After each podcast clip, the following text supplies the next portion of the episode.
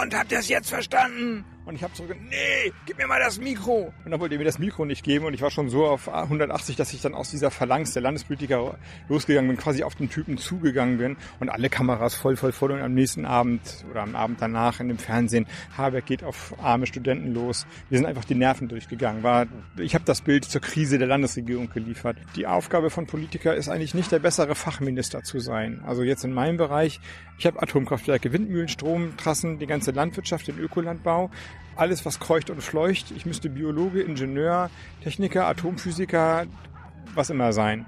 Geht gar nicht. Meine Aufgabe ist nicht, der bessere Fachmann zu sein. Nützt natürlich, wenn man sich ein bisschen auskennt. Meine Aufgabe ist, die Fragen der Gesellschaft in die Fachlichkeit reinzubringen, beziehungsweise das, was die Fachlichkeit sich erdenkt, so zu formulieren, dass die Gesellschaft es versteht oder ablehnt. Das ist die Aufgabe von Politikern. Und als ich diese Fotos hatte, klassische Whistleblower-Geschichte, sie kam anonym an, Du, du hast den Whistleblower gejagt. So wie nee, die Bundesregierung hab, das macht. Ich habe einen Brief bekommen, nee, umgekehrt. Ja. Ich habe ich hab den Schlachthof geschlossen. Aber die Nerven arbeiten weiter. Das heißt, die Rinder, die abgeköpften Rinderköpfe mit die gehäutet sind, also die, die offene Muskeln haben, grimassieren. Du hast diese, da hängen also, weißt du, 20 Rinderköpfe dran und die machen alle so. Und wenn du davor stehst, dann schmeckt das Rinderhack danach nicht mehr so richtig. Bist du, bist du Vegetarier? Hm, ja. Ja? Hm. Seit wann? Im Amt geworden. Wirklich? Ja. Liebe Hörer, hier sind Thilo und Tyler. Jung und Naiv gibt es ja nur durch eure Unterstützung. Hier gibt's keine Werbung, höchstens für uns selbst. Aber wie ihr uns unterstützen könnt oder sogar Produzenten werdet, erfahrt ihr in der Podcast-Beschreibung. Zum Beispiel per PayPal oder Überweisung. Und jetzt geht's weiter. So, eine neue Folge Jung Naiv. Wir sind hier in Berlin. Wo sind wir genau? Am Mömelsburger Dingensbummensee. Rummelsburger Bucht. Genau. So ist es, genau. Wer bist du? Ich bin Robert Habeck. Muss man nicht kennen. Kann man, kein Mensch muss müssen. Äh, bist du, du bist aber Politiker.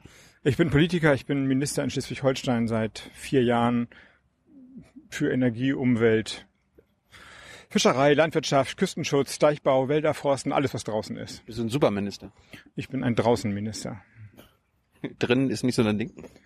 Lieber draußen, ist schon gut. Also ist schon echt cool mit den Leuten, die vieles, was ich sage, nicht richtig finden, aber so draußen dann auch in Kontakt zu kommen. Ich mach's ganz gerne. Und du bist trägst rot, bist in der SPD?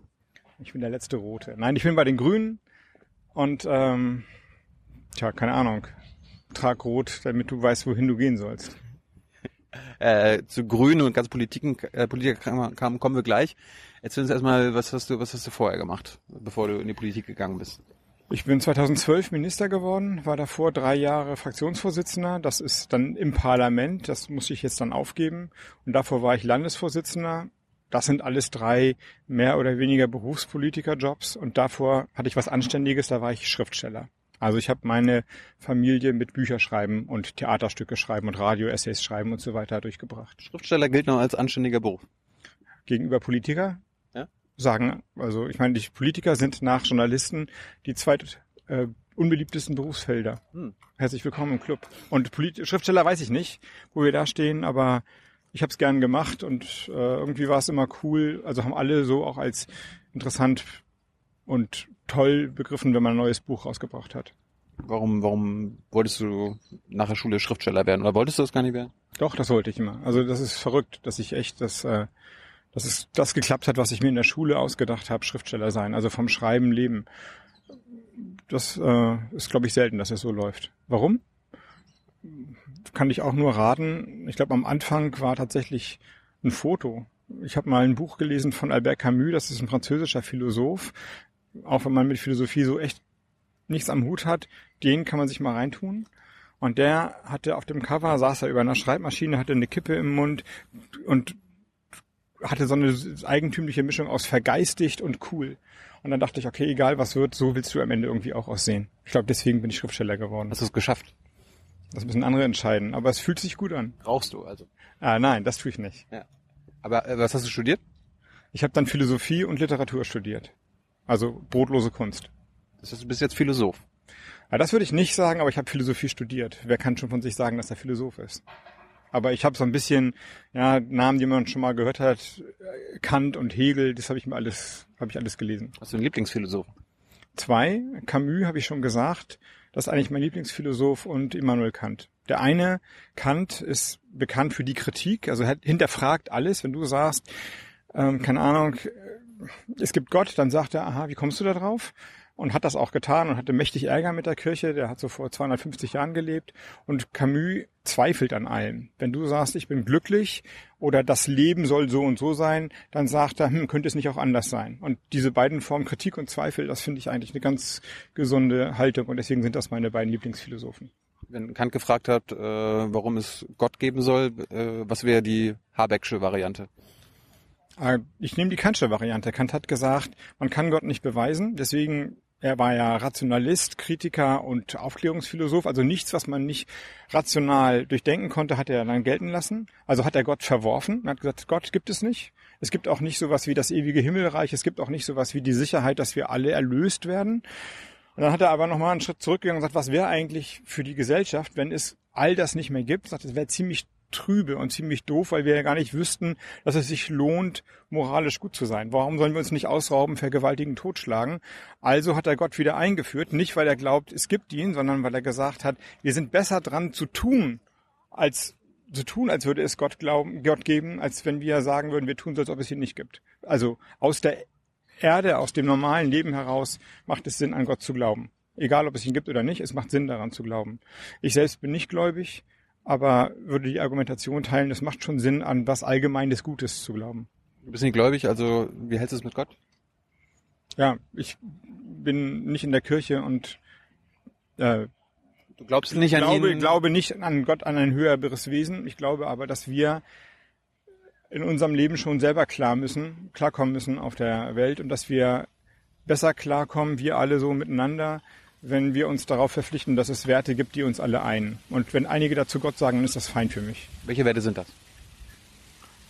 Fairness im Umgang miteinander, dass die Leute möglichst selbstbestimmt ihr Ding machen können und dass es Spielregeln gibt, die größer sind als das eigene kleine private Leben, weil wir selbst als Menschen viel zu missgünstig, müde, traurig, enttäuscht, eifersüchtig, weiß der Geier was sind, um wirklich Ideen und Ideale hinzubekommen. Deswegen bin ich Politiker geworden. Stehen diese Spielregeln im Grundgesetz?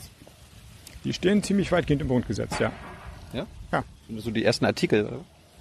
Das sind die ersten Artikel, aber es ist auch die Idee des Grundgesetzes, dass man bestimmte, ähm, bestimmte Formen hat, die nicht einfach weggewischt werden können. Dass Menschen sich selbst eine Verfassung geben, dass wir uns darauf einigen, dass egal, was wir sonst so wählen, was wir finden, ob wir Fleisch essen oder kein Fleisch essen, dass es ein paar Prinzipien gibt, die wir nicht dauernd in Frage stellen.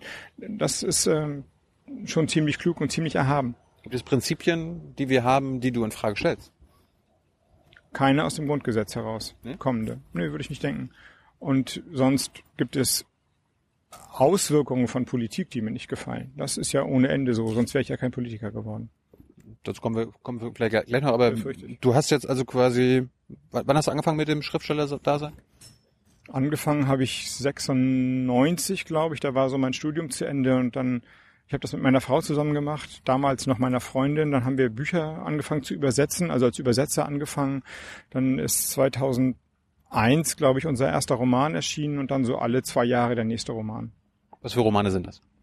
Das sind äh, die Dinger, die Literaturpreise kriegen könnten, verfilmt werden und von Hugendubel bis Amazon verkauft werden. Also Erwachsenenromane.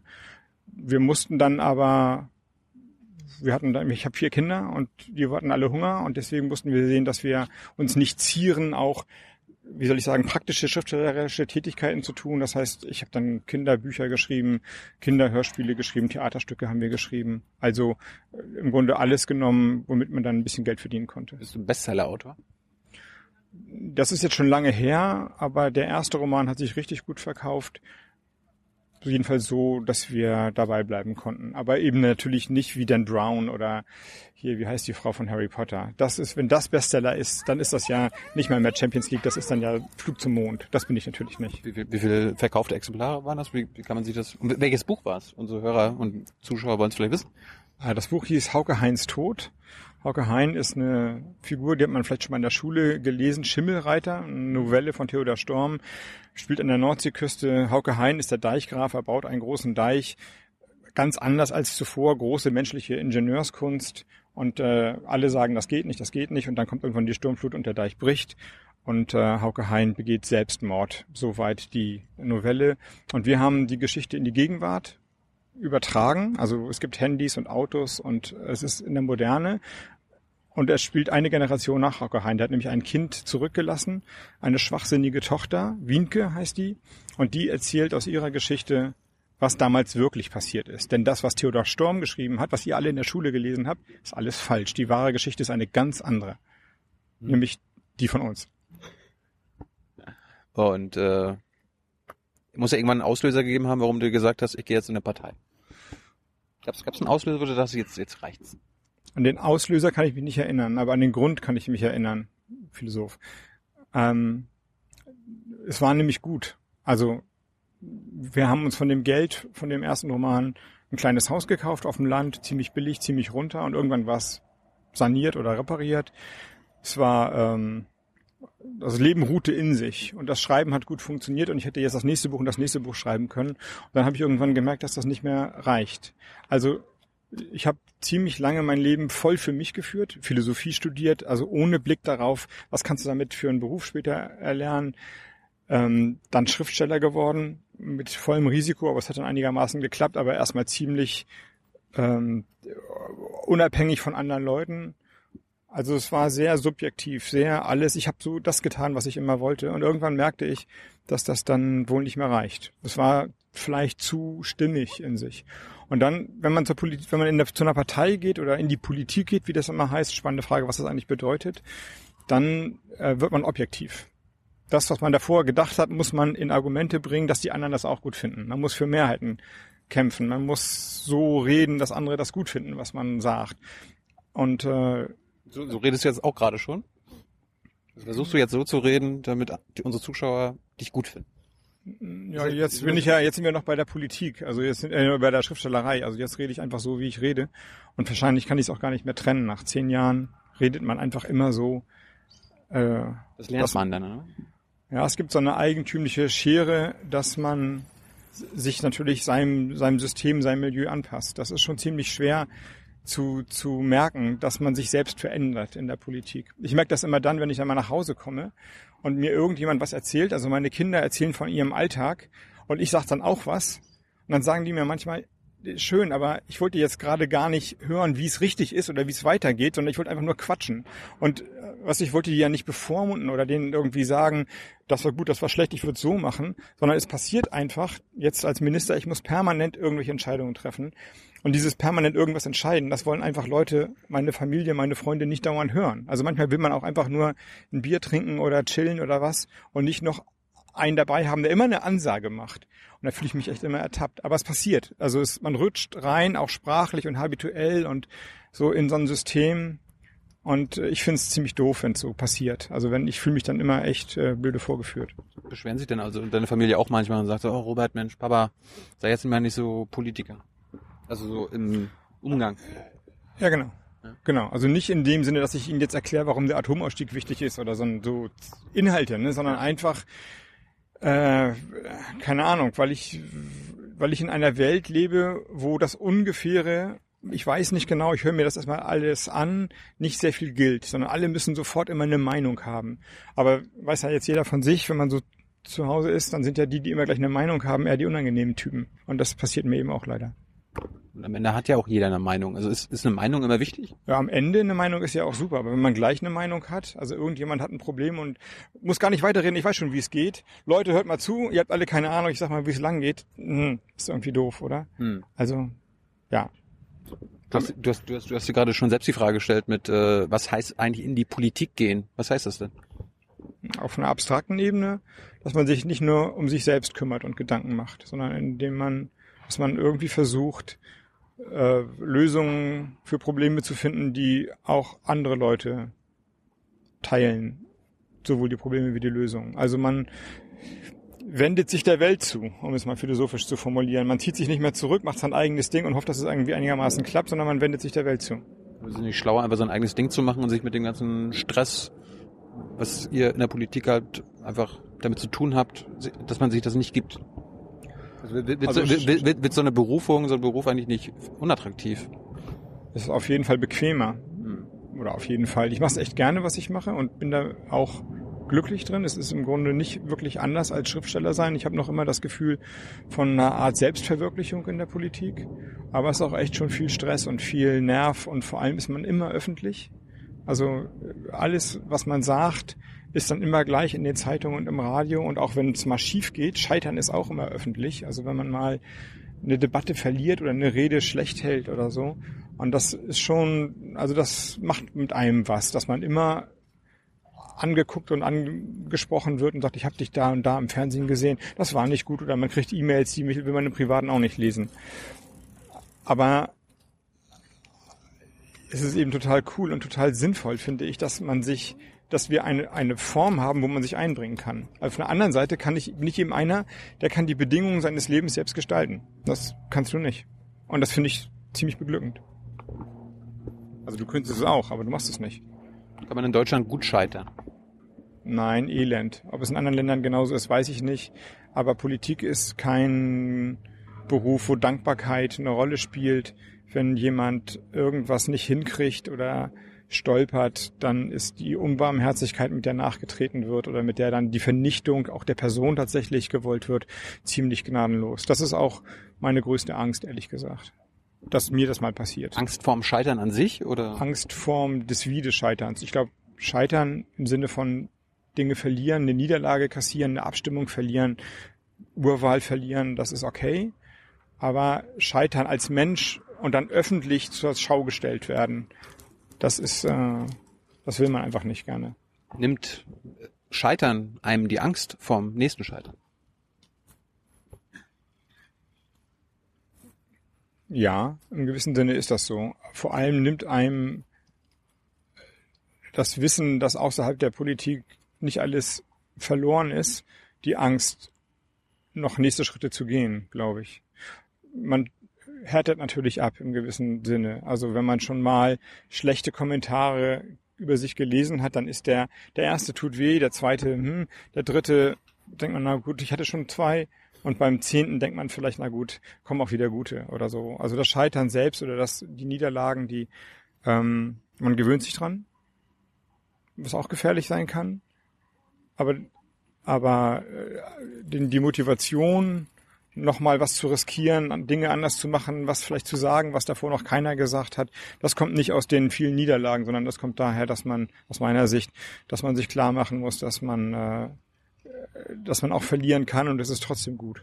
Also trotzdem gut ist gesagt zu haben. Es ist besser für seine, für seine Fehler einzustehen, als sich zu sagen, ich habe mich nicht getraut, Fehler zu machen. Was war deine größte Niederlage, dein größter Fehler? Oder das können ja zwei verschiedene Dinge sein. Also im politischen Leben. Ach, die Niederlagen sind ja immer Abstimmungsniederlagen, wenn man was will. Weiß ich nicht genau. Das sind. Ich habe mal für den Bundesvorstand kandidiert bei den Grünen. Das ist allerdings schon lange her, deswegen kann ich mich daran gar nicht mehr erinnern. Aber da habe ich verloren. Und das tat weh. Das habe ich irgendwie lange gebraucht, das so zu verknusen. Das ist jetzt allerdings schon fast zehn Jahre her oder acht Jahre her oder so. Ob das die größte Niederlage war, weiß ich nicht. Aber das war einmal, wo es richtig wehgetan hat und das war nicht eingepreist. Ich dachte, ich gewinne das Ding locker. Hm. Und ähm, politischen Fehler? Ja, politischen Fehler gibt es reihenweise. Jetzt, um mal eine Sache zu erzählen, die jetzt kein großer Fehler war, aber wo ich mich einfach tierisch über mich geärgert habe. Wir hatten mal eine Demonstration vom Parlament von Studenten und ich fand die schon sowieso ungerecht, weil ich finde, wir, diese Landesregierung, wir haben viel für die Unis getan, nie genug, ist schon klar, aber irgendwie fand ich es ungerecht. Und die war aber sehr, sehr aggressiv und die bauten sich so sehr dicht vor uns aus. Und wir standen da wie die Orgelpfeifen und die brüllten und pfiffen. Und es wurde äh, immer unangenehmer. Und irgendwann habe ich dann gesagt, dann rief, rief der Typ am Mikro, und habt ihr es jetzt verstanden? Und ich habe zurück, nee, gib mir mal das Mikro. Und dann wollte er mir das Mikro nicht geben und ich war schon so auf 180, dass ich dann aus dieser Phalanx der Landespolitiker losgegangen bin, quasi auf den Typen zugegangen bin und alle Kameras voll, voll, voll und am nächsten Abend oder am Abend danach in dem Fernsehen, Habeck geht auf arme Studenten los. Wir sind einfach die Nerven durchgegangen. War, ich habe das Bild zur Krise der Landesregierung geliefert ja, ne, so, ist jetzt heute auch wieder drüber, Schwamm drüber und wir haben danach lange noch geredet. Doof gelaufen. Scheinbar ist irgendwie jede Regierung in Deutschland, ob nun Bundesregierung oder Landesregierung, in der Krise, oder? Nö, wir sind nicht in der Krise. Das war damals so eine kleine, das ist ja aber auch schon wieder zwei Jahre her oder so. Ihr seid die Einzige, die nicht in der Krise ist. Ja, glaube ich. Alle anderen sind in der Krise, wir nicht. Nee, wir haben echt eine gute Regierung in Schleswig-Holstein, kameradschaftlich, freundschaftlich. Diese üblichen Koalitionsplänkel, die wir jetzt aus äh, Berlin, CDU, SPD kennen, das gibt's da eigentlich gar nicht. Ob wir gut sind, müssen andere entscheiden, aber es läuft echt äh, fair und nett miteinander. Kommen wir nochmal zurück äh, zu deinem Einstieg. Warum hast du dich für die Grünen entschieden? Warum hast du nicht gesagt, ach, CDU ist ganz, scheint ganz gut zu sein, SPD oder Linkspartei? Nee, das war klar bei mir. Also es gab noch kurz zwischendurch eine Frage, ich komme ja aus Flensburg, dänische Grenze. Da gibt es eine Partei der dänischen Minderheit. Es gibt ja so eine Art Zweikulturland, wie immer überall in Deutschland, wo Länder aneinander stoßen und die Partei der dänischen Minderheit hat eine eigene, oder es gibt die dänische Minderheit hat eine eigene Partei. Und weil meine Kinder auf eine dänische Schule gehen und ich das irgendwie ganz gut fand, so zwischen zwei Kulturen zu sein, habe ich überlegt, ob ich da reingehe, aber damit war eben das Bekenntnis auch zum Dänentum verbunden. Das war mir dann ein bisschen viel. Also ein bisschen weg von der deutschen Mehrheitsgesellschaft, das fand ich ganz lustig. Aber in die dänische Minderheitskultur voll einzusteigen, war dann ein bisschen viel für mein zartes Gemüt. Mhm. Und dann waren es die Grünen, weil die Grünen immer mein Bezugsraum waren. Bevor man in so eine Partei eintritt, kennt man die ja gar nicht. Aber ich war 16, als Tschernobyl, das ist ein Atomkraftwerk in der Ukraine, in die Luft flog, der erste große GAU. Und damals hatte ich sehr das Gefühl, da ist irgendwie eine Technik, die nimmt mir die Freiheit für mein Leben weg. Der Staat, die Industrie, die machen da irgendetwas, das haben sie nicht im Griff und ich kriege nie mein Leben auf die Reihe, ich kann nie die Frau finden, die ich liebe und ich kann die Kinder kriegen wegen denen da. Und seitdem gibt es eine Affinität zu den Grünen. Hm. Es war also Linkspartei, SPD war keine Option. Es war äh, 86, wenn ich das richtig weiß, da gab es die Linkspartei nicht, sondern da gab es noch zwei Deutschlands. Mhm. So alt sind wir schon und ich. Also es war noch vor der Wiedervereinigung.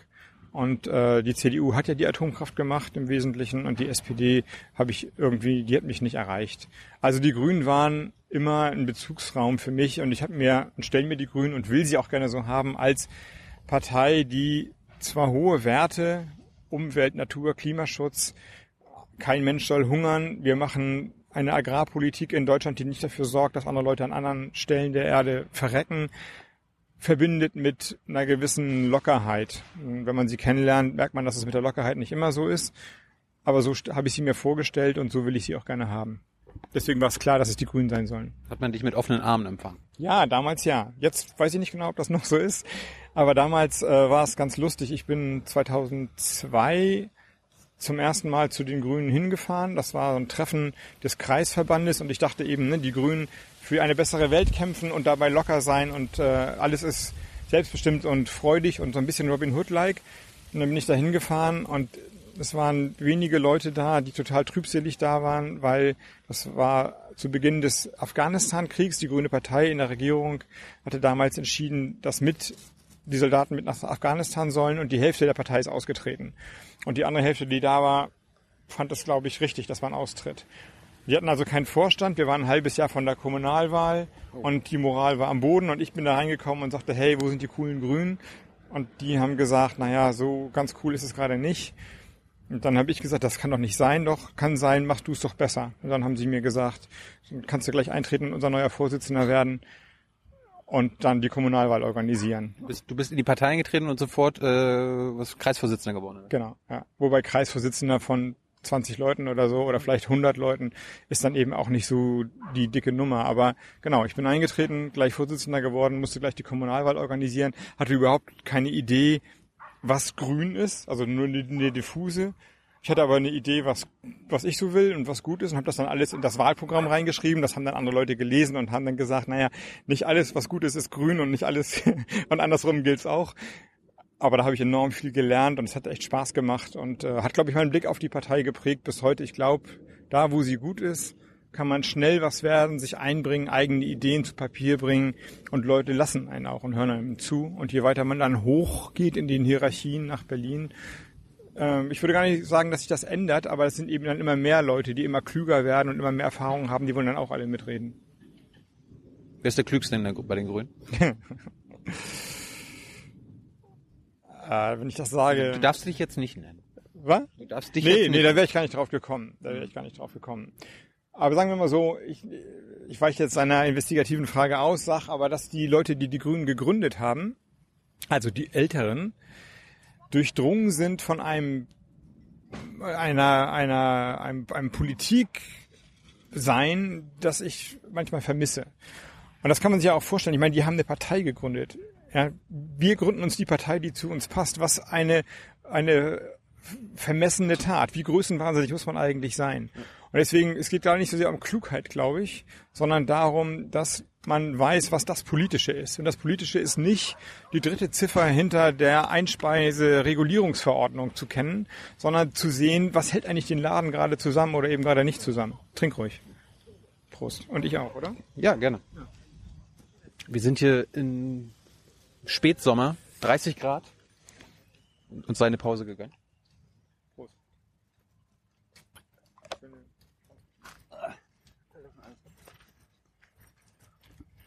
Wie lange hast du denn den Kreisvorsitzenden gemacht? Zwei Jahre und dann hat sich das Gleiche wiederholt. Dann wurde ich Landesvorsitzender. Auch denkt man, oh hey, Landesvorsitzender nach zwei Jahren, cool. War aber ähm, genau die gleiche Geschichte, nur auf höherem Niveau. Es war Landtagswahl, der Land Sind schon wieder zwei, äh, alle die Hälfte ausgetreten und die brauchten irgendjemand. Fast. Es gab Landtagswahlen in Schleswig-Holstein, da werden dann immer Listen aufgestellt, wo jemand, der was werden will, für kandidiert. Der Landesvorsitzende damals hat kandidiert, ist aber nicht auf die Liste gekommen. Und danach ist er zurückgetreten. Und das war so vier Monate vor der Landtagswahl und die Partei hatte keinen Landesvorsitzenden. Ziemlich undankbarer Job. Das war 2005. Die Wahl, oder 2004 war das noch, die Wahl war unglaublich ätzend. Ich weiß nicht, die Älteren können sich vielleicht erinnern. Agenda 2010, Schröder, Fischer, die Regierung Rot-Grün war voll am Ende, der Lack war ab, viele Arbeitslose, die Kriege sind entstanden, die Linkspartei war dann auf einmal da und haben gesagt, das ist alles nicht mehr linke Politik. Also die Moral war auch dann nieder, keiner wollte so richtig Landesvorsitzender werden und wieder haben sie mich dann angeguckt und dann bin ich halt geworden. Ja, da gab es noch einen anderen, das war eine Kampfkandidatur. Wie hast du die gewonnen? Mit den besseren Argumenten. halt. satt, hätte ich gesagt. Also ja, das läuft dann halt so, man stellt sich auf die Bühne, hält eine Bewerbungsrede, so zehn Minuten, der andere auch zehn Minuten, dann gibt's noch kurz Nachfragen und dann wird abgestimmt. Und das ist ja immer eine Frage, warum man dann die Abstimmung gewinnt. Entweder weil man besser geredet hat oder keine Ahnung, das schönere Hemd anhatte oder was, keine Ahnung. Hast, hast du dich damals für die Agenda 2010 ausgesprochen, für die Hartz-IV-Gesetze und die ganzen Reformen? Äh, Nein, das hat damals keine große Rolle gespielt, weil es auch Landtagswahl war, aber hätte es eine Rolle gespielt, hätte ich es wohl damals richtig gefunden, dass man diese Agenda-Politik betreibt. Heute sehe ich das an vielen Stellen anders. Welche Stellen? Alle die, wo Menschen gedemütigt werden. Ich finde es schon in Ordnung, dass man Leistung verbindet mit Leistung erbringen. Also dieses Fördern und Fördern, wie Fördern und Fordern, wie Politiker immer sagen. Aber das führt im Bereich der Arbeitslosigkeit und bei der Rente dazu, dass Leute lange was geleistet haben und trotzdem Bittsteller werden. Und das gefällt mir nicht. Also wenn du in, in der Zeit, wo immer mehr Roboter Arbeitsplätze nehmen, wo die Globalisierung alle Firmen durcheinander wirbelt, wo Konzerne wie VW, wo du denkst irgendwie, wenn es Verlässlichkeit gibt, dann bei VW die Abgaswerte manipulieren und dann auf einmal werden Leute entlassen, weil da irgendwelche anderen Sachen gefummelt wurden. Da hast du es einfach nicht mehr selber in der Hand. Also zu sagen, Leute, jeder soll sich anstrengen im Leben, schön und gut, aber wenn das so diffus ist aus verschiedenen Gründen, Digitalisierung, Globalisierung und so weiter, dann muss es eine Garantie geben, dass auch wenn es richtig schief läuft in deinem Leben, ja, du hast super Ausbildung, alles richtig gemacht und trotzdem wirst du fünfmal entlassen in deinem Leben und bist äh, lange Jahre arbeitslos gewesen, dann muss es eine Garantie geben, dass du nicht noch am Ende zum Bittsteller wirst. Und das haben wir im Arbeitslosensystem und das haben wir bei der Rente. Und da würde ich lieber eine, ein Grundniveau einführen, quasi ein Grundeinkommen, unter das keiner runterfällt, dass wir jedem versprechen, egal wie elend es davor gelaufen ist, statt zu sagen, dann musst du aber noch mal bitte, bitte machen und zum Sozialamt gehen und dich völlig entblättern und deine Karten auf den Tisch legen ich finde, das gehört sich nicht. Das heißt, so Sanktionspraxis äh, bei Hartz IV, da bist du dagegen. Ab einem gewissen Grad bin ich dagegen. Was heißt das? Wenn man, also für, bei der Rente ist es leicht zu sehen, da sollst du ja nicht mehr arbeiten, da hast es ja hinter dir. Da greift also das Argument auch nicht mehr, wenn wir jemandem verlässlich 800 Euro geben, um mal was zu sagen, dann wird er faul, dann geht er nicht mehr zur Arbeit, weil er 800 Euro hat. Er geht ja sowieso nicht mehr zur Arbeit oder sie. Also bei der Rente ist es relativ klar zu sehen. Und bei den äh, Hartz-IV-Sanktionen finde ich es zu weitgehend, wenn die privaten Verhältnisse, also wenn du mit jemandem zusammenwohnst, dann kriegst du Abstriche. Wenn du, ähm, keine Ahnung, noch Kinder dabei hast, dann musst du das erstmal alles begründen. Das finde ich alles nicht, nicht richtig genug. Da würde ich eher mit pauschalen Beträgen arbeiten wollen, unter die man nicht drunter fällt.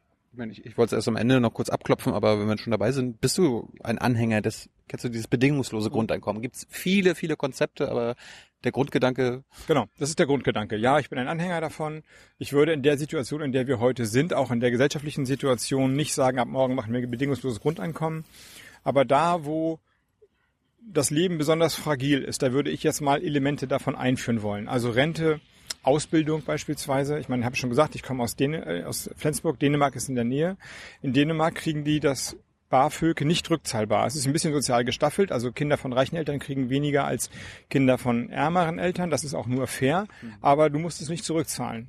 Und das führt alleine dazu dafür, dazu, dass die dänischen Absolventen, das gilt auch nicht nur für Abitur, sondern für auch Lehre und Beruf, dass die einfach länger da bleiben. Statt anfangen zu arbeiten, weil man ja Geld verdienen muss, sagen die, oh, wenn ich 500 Euro kriegen kann oder 800 Euro sogar, dann bin ich ein Idiot, wenn ich das Geld nicht mitnehme. Und das führt dazu, dass die Abschlüsse immer höher werden, einfach weil es ähm, naheliegend ist, klug ist sozusagen, nicht jetzt in den Druck der Arbeit einzusteigen. Also in dem Moment, wo man sich eigentlich zwischen Arbeit und Ausbildung entscheiden muss, hat man eine Freiheit und wenn man die dann hat, dann nimmt man sie eher für die höhere Bildung an solchen Momenten Rente, Ausbildung, vielleicht in der Familienpolitik würde ich gerne Elemente der Garantie, und das übersetzt man dann wohl mit Grundeinkommen, äh, sehen. Ja.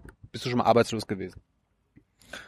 Ähm, ich glaube, gemeldet nach der Schule, kurz, aber das war nur, weil man sich da melden musste, wenn ich das richtig weiß. Also zwischen Studiumbeginn und Schulende, aber das können nur zwei, drei Monate gewesen sein. Also staatliche Hilfe hast du nicht bekommen? Nee, wenn ich Schriftsteller war, dann bin ich ja selbstständig ja. und als Selbstständiger kann man nicht arbeitslos werden. Da kann man nur Sozialhilfeempfänger werden. Wenn alles, alle Stricke reißen, verhungern lässt einen der Staat halt nicht. Mhm. Aber auch dann hätte ich hingehen müssen und sagen, bei mir läuft's so miserabel, ich kriege auch nichts hin. Ähm, helft mir mal, ich brauche, ich, ich bitte, bitte, lass mich, lass mich äh, nicht verhungern. Und auch das wäre ja wieder das Element des Scheiterns gewesen. Und da, finde ich, kommt viel her jetzt in dieser Phase, wo alle Angst haben. Ja, alle, alles wird über den Leisten Angst geschlagen. Ich glaube, es liegt auch daran, dass man so ein Grundvertrauen im Moment nicht mehr hat, dass eine gewisse Grenze der Demütigung einfach nicht unterschritten wird. Und das ist relativ leicht zu sehen. So, kommen wir zurück zu deinem Werdegang. Da ähm, bist dann Landesvorsitzender geworden, habt ihr anscheinend die Wahl verloren. Ja, wir haben die Wahl verloren. Wie ging's weiter? Das war übrigens die Heide Simones Wahl. Ich weiß nicht, ob das noch einer weiß. Die Heide Simones war damals die erste weibliche Ministerpräsidentin. Und wir haben die Wahl nur insofern verloren, als Rot-Grün keine Mehrheit mehr hatte. Es gab aber die erste Minderheitsregierung, toleriert durch die, diese Partei der DNSSW. Mhm. Und dann hatte sie eine Stimme Mehrheit und Heide Simonis ist viermal im Landtag nicht gewählt worden. Und man hat das unterbrochen, Probeabstimmungen in den Fraktionen gemacht. Also irgendeiner musste ja die Stimme verweigern. Und in den Probeabstimmungen hatte sie immer eine Mehrheit, sowohl bei den Grünen wie beim SSW wie bei der SPD. Und das ist zum Beispiel Scheitern öffentlich. Das hat diese Frau, die damals krank war, schwer krank war, sich da durchgebissen hat, diese ganzen elenden Koalitionsverhandlungen gemacht hat, äh, gebrochen möchte, man fast sagen. Man sah die Bilder über Kanäle noch heute, kann man glaube ich bei YouTube wahrscheinlich noch sehen, wie dann eine Abstimmung nach der nächsten schief geht und man sozusagen alle äh, sozusagen nicht das nicht nicht die Politik kaputt geht, sondern das Leben kaputt geht, alles öffentlich. Äh, weiter ist es dann so gegangen, dass ich so kurz Landesvorsitzender war, nämlich vier Monate oder sowas, dass ich nicht mehr für diese Wahlniederlage verantwortlich gemacht wurde. Ich war dann derjenige, der den Landesverband aufbauen sollte, konnte, musste, durfte und habe das auch getan. Von 2005 bis 2009 war ich dann Landesvorsitzender. Der Landesverband hat sich sehr schnell bekobert, viele neue Leute sind eingetreten. Ich hatte das, was ich dann bei der Kommunalwahl gemacht habe, im Großen. Ich konnte quasi die Partei nochmal so erfinden, wie ich sie, mir sie ungefähr so vorstelle. Der Gedanke der grünen Eigenständigkeit ist da geboren worden. Also nicht nur Umwelt-App der FDP, der SPD zu sein. Also ja, wir machen die Sachen, die für euch äh, nicht wichtig genug sind. Den Rest, die großen gesellschaftlichen Fragen, die lassen wir mal bei euch, SPD oder heute CDU. Es war eine sehr wilde, gute Zeit für die Grünen. Und dann? Hat sie irgendwann mal Erfolg eingestellt? Also Ja, genau. 2009 sind wir dann in der, bei der nächsten Wahl in den Landtag reingekommen. Ich wurde vom Parteivorsitzenden zum Fraktionsvorsitzenden. Auch das eine äh, interessante Geschichte, weil die Wahl, die hat dann zu einer CDU-FDP-Regierung geführt. Aber aufgrund eines Wahlsystems, die hatten weniger Stimmen als die Opposition. Das ist ziemlich kompliziert, ich weiß nicht, ob ich das erzählen soll. Es, es gibt Überhang- und Ausgleichsmandate. Also es gibt Wahlkreise, wo die, die Kandidaten direkt gewählt werden. Und es gibt die Zweitstimme, mit der die Parteien gewählt werden. Und es wurden mehr Wahlkreise von der CDU gewonnen, als sie eigentlich Stimme, äh, Prozente in den Stimmen hatten, weil die Ergebnisse so niedrig waren. Es hat eben gereicht mit, ich weiß nicht was, 29 Prozent alle Wahlkreise zu gewinnen, weil die SPD bei 23 war. Und dann hat die CDU mit 29 Prozent alles gewonnen, noch fünf von der FDP, dann waren sie bei irgendwas 35. Die anderen hatten aber alle viel mehr. Wir hatten viel mehr. Trotzdem gab es aber diese Wahlkreismandate. Dann gab es einen Ausgleich. Es darf ja nicht eine Partei die eigentlich in der Minderheit ist, die Mehrheit haben. Und dieser Ausgleich wurde irgendwann nach der Verfassung abgebrochen. Und deswegen gab es eine Regierung, die dann, dann haben wir dagegen, die hatte nicht die Mehrheit der Stimmen hinter sich. Und dann haben wir, die Grünen damals, dagegen geklagt und vor Gericht Recht bekommen. Dann wurde also festgestellt, dass diese Regierung zu Unrecht die Regierung ist. Die Wahl von 2009 wurde 2012 wiederholt und dann hat es endlich geklappt und ich bin Minister geworden. und ist Rot-Grün gewonnen. Äh, Rot-Grün mit dem SSW zusammen, mit dieser Partei der dänischen Minderheit. Das ist eine Dreierkonstellation bei euch. Das sind Dreier. Ah.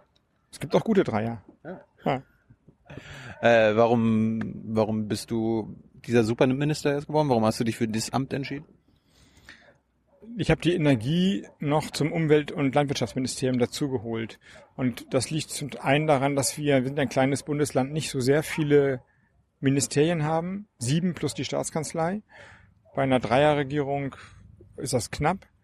Und andererseits, dass klar war, dass die Grünen dieses Kernthema Umwelt, Landwirtschaft, Energie besetzen müssen. Und zwar alle drei besetzen müssen. Und wir hätten vielleicht die Chance gehabt, ähm, drei Ministerien zu bekommen, dann hätten wir aber eins von diesen großen Themenfeldern liegen lassen müssen. Und dann haben wir uns dafür entschieden, lieber ein großes Ministerium zu bauen. Und da ich Spitzenkandidat war, war auch klar, dass ich das machen darf oder muss. Ich habe letztens gelernt von Ramona Popp, die ist ja Spitzenkandidatin in Berlin, äh, dass es noch nie einen grünen Innenminister gegeben hat. Das wäre doch Ja. mal was gewesen. Ja, das wäre was gewesen, aber dann hätte ich dieses grüne Zeus nicht machen dürfen. Und man hätte sozusagen, wir hatten knapp 13, knapp 14 Prozent, 13,5 oder 7 oder sowas. Und wir hätten vielleicht 18 haben müssen, um noch den Innenminister zu bekommen. Dann hätte ich mir überlegt vielleicht. Aber war, dafür waren wir zu schlecht wiederum. Warum bist du nicht Kultusminister geworden, wie wie es so schon heißt? Also Bildung als Schriftsteller? Ja, aber also als Politiker bist du ja nicht nur mehr in deinem Berufsfeld unterwegs. Das gibt's zwar noch, aber die Aufgabe von Politiker ist eigentlich nicht der bessere Fachminister zu sein. Also jetzt in meinem Bereich, ich habe Atomkraftwerke, Windmühlen, Stromtrassen, die ganze Landwirtschaft, den Ökolandbau, alles was kreucht und fleucht. Ich müsste Biologe, Ingenieur, Techniker, Atomphysiker, was immer sein. Geht gar nicht. Meine Aufgabe ist nicht, der bessere Fachmann zu sein. Nützt natürlich, wenn man sich ein bisschen auskennt. Meine Aufgabe ist, die Fragen der Gesellschaft in die Fachlichkeit reinzubringen, beziehungsweise das, was die Fachlichkeit sich erdenkt, so zu formulieren, dass die Gesellschaft es versteht oder ablehnt. Das ist die Aufgabe von Politiker. Und deswegen war Kultusminister war jetzt nicht so auf meiner Agenda. Nur weil ich Philosophie studiert habe. Und, äh, das, was ihr jetzt quasi, ihr habt ja wahrscheinlich einen Koalitionsvertrag geschrieben. Und das ist wahrscheinlich auch einiges äh, reingeschrieben worden, was, was dein Ressort betrifft. Ja. Hast du jetzt also in den letzten drei, vier Jahren einfach nur das abgearbeitet oder kommen dann auch mal so neue Sachen, spontane Sachen dazu, wo du, wo deine Mitarbeiter sagen so, Robert, das, das ist ein Problem. Steht zwar in dem Koalitionsvertrag, aber da sollten wir uns mal was annehmen. Genau, es ist eine Mischung aus beidem. Ich würde sagen, sogar nur 40 Prozent des Abarbeitung des Koalitionsvertrags in dem politischen Alltag, vielleicht in der Papiermenge, die produziert wird, eher 60 Prozent. Ähm, das, was da drin steht, wir setzen die Energiewende um, wir machen eine andere Landwirtschaftspolitik, wir fördern den Ökolandbau mehr. Das endet dann ja immer in Gesetzen oder in Förderprogrammen. Das haben wir alles gemacht. Aber die Bewährungsproben da, wo es wirklich hart wird, sind dann die ungeplanten Dinge. Also genauso wie du sagst, ich habe mal Whistleblower-Fotos bekommen aus einem Schlachthof, wo Köpfe von den Rindern drei Bolzenschusslöcher hatten. Also Rinder werden so geschlachtet, dass sie betäubt werden mit einem Bolzenschuss. Das ist so ein, wie so ein Lötkolben, muss man sich das vorstellen. Der wird aufgesetzt, dann wird draufgedrückt und mit so einem hydraulischen Druck wird so ein Stahlstift in das Gehirn geschlagen. Und dann bricht die Kuh zusammen, dann wird sie an den Hinterbeinen aufgehängt, Halsschnitt, blutet aus. So wird es gemacht im Akkord alle 45 Sekunden in einer Tötungsfalle, so heißt das Elend. Und aber natürlich ist klar, dass mit dem Bolzenschuss, der dann ja den Hirnstamm treffen soll, dann soll die Kuh auch nichts mehr merken oder der Bulle dann nichts mehr merken. Und wenn du drei Löcher hast davon, dann heißt das ja, dass er beim ersten Mal noch alles gemerkt hat, dass also nachgeschossen werden muss. Also ist das ein krasser Verstoß gegen Tierschutz. Und als ich diese Fotos hatte, klassische Whistleblower-Geschichte, sie kam anonym an. Du, du hast den Whistleblower gejagt. So wie Nee, die ich Bundesregierung hab, das macht. Ich habe einen Brief bekommen, nee, umgekehrt. Ich Ja. habe ich hab den Schlachthof geschlossen. Oh. Ich habe dann, äh, ich bin mit den Fotos, also das gab's noch nie, da gab's auch keine Blaupause, keiner konnte dir sagen, was das Richtige ist. Und dann habe ich mich mit meinen Leuten ein bisschen beraten, dann aber entschieden, und das ist eine Entscheidung, die, die kann dann nur einer treffen, der, dafür kann man auch zurücktreten, wenn du da die falsche Entscheidung triffst, in beide Richtungen. Entweder heißt es, du bist dem Tierschutz nicht gefolgt, du hast das unter den Teppich gekehrt, oder du hast überreagiert, du hast einem Schlachthof, das ist ja ein großes Wirtschaftsunternehmen mit vielen Arbeitsplätzen und der ganze Landwirtschaftsbereich hängt da dran, für zwei Monate die Türen zugenagelt. Das war unrechtmäßig, dann musst du dafür zurücktreten. Also das ist ein Moment, der steht in keinem Koalitionsvertrag, darauf kannst du dich null darauf vorbereiten, da bist du nur mit dir alleine am Ende des Tages. Alle Berater haben dann irgendwann gesagt, wie sie es machen würden und dann musst du die Augen zumachen und ja oder nein sagen. Wie, wie, wie, wie ist das denn? Also rufst du denn, rufst du persönlich bei dem Schlachthofbesitzer an und sagst so, guten Tag, hier ist Minister Habeck, äh, wir werden jetzt erstmal Ihren Schlachthof zumachen. Nee, in diesem Fall war es äh, genau andersrum, weil das ja ein Verstoß gegen ein Gesetz ist, das Tierschutzgesetz, haben wir das der Staatsanwaltschaft gegeben. Die Staatsanwaltschaft hat das auch bewertet, hat uns Recht gegeben, gesagt, das ist, wenn sich das bewahrheitet, ein Verstoß, der schwer, der eine schwere Straftat ist, hat es der Polizei gegeben und ungefähr drei Tage nachdem ich diese Fotos hatte, hat die Polizei den Schlachthof umstellt. Die sind da mit 200 Mann hin, haben alles beschlagnahmt, eben diese abgesäbelten Rinderköpfe, aber auch alle Unterlagen, teilweise ähm, die, die Prüfberichte, die gemacht wurden, die haben die Lastwagen angehalten. Also das war eine ganz große Nummer. Ja. Darf ich noch was erzählen? Wenn, los. Das ekligste, was ich je gesehen habe im Amt, das kann ich dir erzählen. Oh. Das sind diese Rinderköpfe. Die werden ja, also Kühe werden so gehäutet, die werden, also wenn sie ausgeblutet sind, wird ihnen das Fell abgezogen. Das geht inzwischen mechanisch. Die wird also eingehakt und dann so runtergezogen, über auch Kopf rüber. Dann sind die Köpfe auch hautlos, also man sieht den Muskel nur noch. Dann werden sie abgetrennt und man nennt das Tannenbäume perverserweise so aufgehängt. Aber die Nerven arbeiten weiter. Das heißt, die Rinder, die abgeköpften Rinderköpfe mit die gehäutet sind, also die, die offene Muskeln haben, grimassieren. Du hast diese, da hängen dann so, weiß ich, 20 Rinderköpfe dran und die machen alle so. Und wenn du davor stehst, dann schmeckt das Rinderhack danach nicht mehr so richtig. Bist du, bist du Vegetarier? Hm, ja. Ja? Seit wann? Im Amt geworden. Wirklich? Ja. Durch deine Erfahrung mit äh, Tieren? Nee, der, das, der Grund war noch ein anderer, weil mich mein jüngster Sohn irgendwann gefragt hat, warum töten wir eigentlich Tiere? Und auf die Frage hatte ich keine Antwort. Also ich kann natürlich Antworten geben, weil wir es immer so machen, weil einige Fleisch lecker schmecken, weil wir es können, weil das eine kulturelle Tradition ist. Aber das war jetzt keine, die ihn überzeugt hat oder mich überzeugt hat. Also dann habe ich gesagt, okay, dann, wenn das so, wenn ich, wenn ich so schwach da bin, jemand, der Philosophie studiert hat, dann lasse ich lieber bleiben. Eine Frage noch zur Schleswig-Holstein Landwirtschaft. Werden männliche Küken in Schleswig-Holstein noch getötet? Ja, wenig, vergleichsweise ganz wenig mit Nordrhein-Westfalen und Niedersachsen, wo diese Brütereien sind. Das sind ja nicht die, äh, also Legebetriebe, Hühner, die haben wir ganz viele, aber die, das Töten der Eintagsküken findet in den Brütereien statt. Und da haben wir nur eine kleine. Die großen sind in Niedersachsen und Nordrhein-Westfalen. Deswegen habe ich mich mit den beiden Kollegen so abgesprochen, dass vor allem Nordrhein-Westfalen da an der Speerspitze der Bewegung ist. Also das ist so ein bisschen, ich habe mit, es gibt ja sechs grüne Landwirtschaftsminister im Moment in Deutschland und es gibt ein sehr gutes Zusammenspiel, aber auch eine gewisse Aufgabenteilung. Und da, wo das größte Problem ist, da ist dann immer auch so ein bisschen die Federführung, wie man das so nennt, bei der, bei der politischen Sache. Deswegen macht Johannes Remmel aus Nordrhein-Westfalen äh, da die, die Speerspitze der Bewegung und er macht das echt super, muss ich sagen. Streitet ihr äh, euch als grüne Landwirtschaftsminister äh, eigentlich untereinander auch mal? Also gibt es auch mal so richtig schöne Meinungsverschiedenheiten? Ja, die gibt es schon. Bei welchen Themen? Aber ja, die sind eben eher sehr fachlich, nicht bei der Grundausrichtung, sondern ähm, also das, ich glaube, das überschreitet jetzt das Interview. Ich kann dir so Beispiele nennen, aber ähm, du andeuten. also wir haben ein Nitratproblem, ja, Gülle geht, also Kühe und Schweine kacken und pissen, das muss raus und wird auf den Feldern ausgebracht. Und da sind wir uns alle auch alle einig, dass es zu viel ist. Wir haben aber auch ein Problem bei den Kuhstellen und den Jauchegruben und den Rohren, die die verbinden, wenn die sehr alt sind, weil die instabil werden. Das heißt, ein Teil von Gülle und Jauche sickert manchmal ins Erdreich rein, nicht weil es verbracht wird, sondern weil es rausgeht.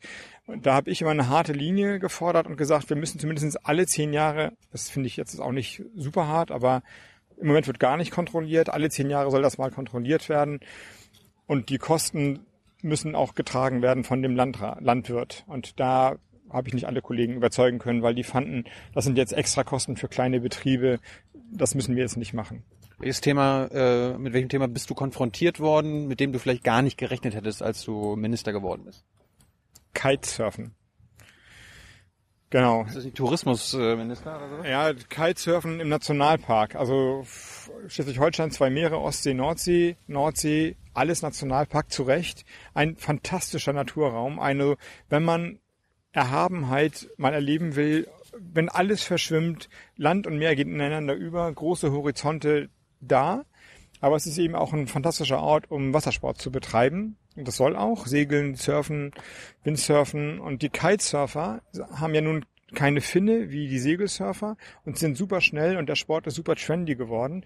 Da es aber Nationalpark ist, sind einige Kitesurfer auch in die Gebiete reingefahren, wo die Vögel rasten, also Winterrast oder Sommerrast halten in den Flachwassergebieten. Also musste ich eine Regelung finden, eine Abgrenzung zwischen wo die Kiter kiten sollen und wo sie mal vielleicht nicht reinkiten sollen. Das stand nie auf meinem Lehrplan. Ich surf selber ganz gerne. Ich wollte den Kitesurfern echt nichts Böses, aber das musste irgendwie gefunden werden. Und da ist, da gab es richtig Ärger. So und ich, ich fand mich auch voll in dieser ungeliebten grünen Rolle der Verbotsminister wiedergefunden und dann noch mit den ich meine, vielleicht sind nicht alle Kiter cool, aber einige sind es, ja. Und die sollen ja eigentlich mich gut finden und die Grünen wählen, ja, die Leute mit Dreadlocks und die entspannt am Strand chillen. Und jetzt war ich der Spießer, der ihnen das Kiten da irgendwie wegnehmen wollte. Das war äh, doof. Die Kitesurfer-Lobby hast du jetzt gegen dich. Inzwischen haben wir es, glaube ich, gedreht. Inzwischen habe ich noch die Kite-Industrie gegen mich. Das sind dann aber auch eher die Leute mit rosa Schlipsen und nicht die mit den Dreadlocks. Und das halte ich aus. Also es gibt jetzt eine Regel, die, wo alle sagen, die Kulissen sind fein. Es gibt auch, das finde ich echt interessant, Kite Gruppen, die Kiter für Naturschutz sein wollen, also die das aktiv unterstützen, unterstützen. Und jetzt sind wir eigentlich so weit, dass wir mit den meisten ähm, eine, eine Regelung gefunden haben, aber alle sind nicht dabei. Es gibt eben auch Kiter, die sagen, allein, dass es eine Regel gibt, während den Anfängen oder so, ist schon schlimm. Wir sind ein freier Sportart, freies Kiten, freies Meer, freie Liebe und nicht Kite-Gebiete oder so etwas.